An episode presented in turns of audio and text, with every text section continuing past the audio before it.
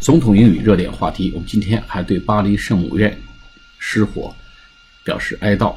这个推文做一个跟读练习。首先，我们回顾一下关于 Notre Dame Cathedral 巴黎圣母院这个失火里面的一些关键的字和词。一个是 wonderful，just had a wonderful conversation，有一个非常精彩的对话 with Francis，Francis 就 Pope Francis。教皇弗朗西斯，就罗马教廷的教皇，P.O.P. 就是教皇 Francis。Offering condolences, condolences, C-O-N-D-O-L-E-N-C-E-S，哀悼吊唁，from the people of the United States，美国人民 for the horrible，可怕的 and destructive，和具有破坏性的 D-E-S-T-R-U-C-T-I-V-E，destructive fire 着火 at Notre Dame Cathedral。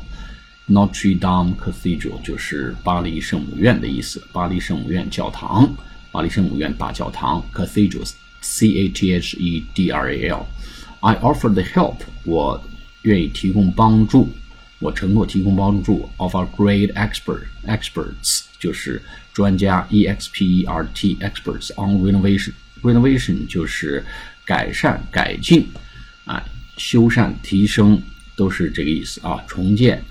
啊，重新的这个创创新也可以，呃，在一定程度上用这个 renovation 这个词，innovation and renovation 啊，重新翻修、重建 and construction 和建设。As I did，我曾经就干过这个事情，啊，现在依然愿意承诺提供我们专家级别的这个对于重建和建设方面的这个支持。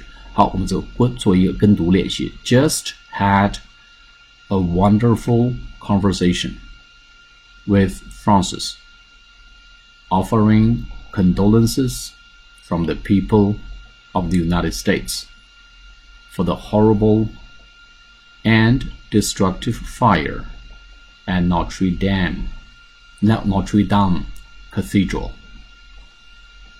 I offered the help of our great experts on renovation and construction as I did. 好，我们再来一遍。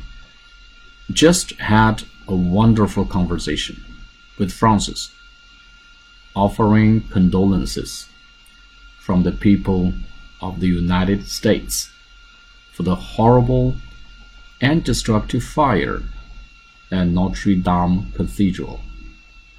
I offered the help of our great experts on renovation and construction as I did. 好，我们再来一遍。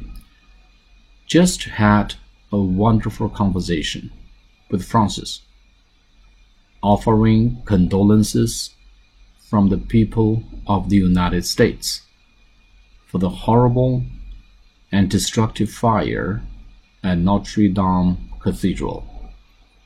I offered the help of our great experts on renovation and construction, as I did. 好，我们下次节目再见，谢谢大家。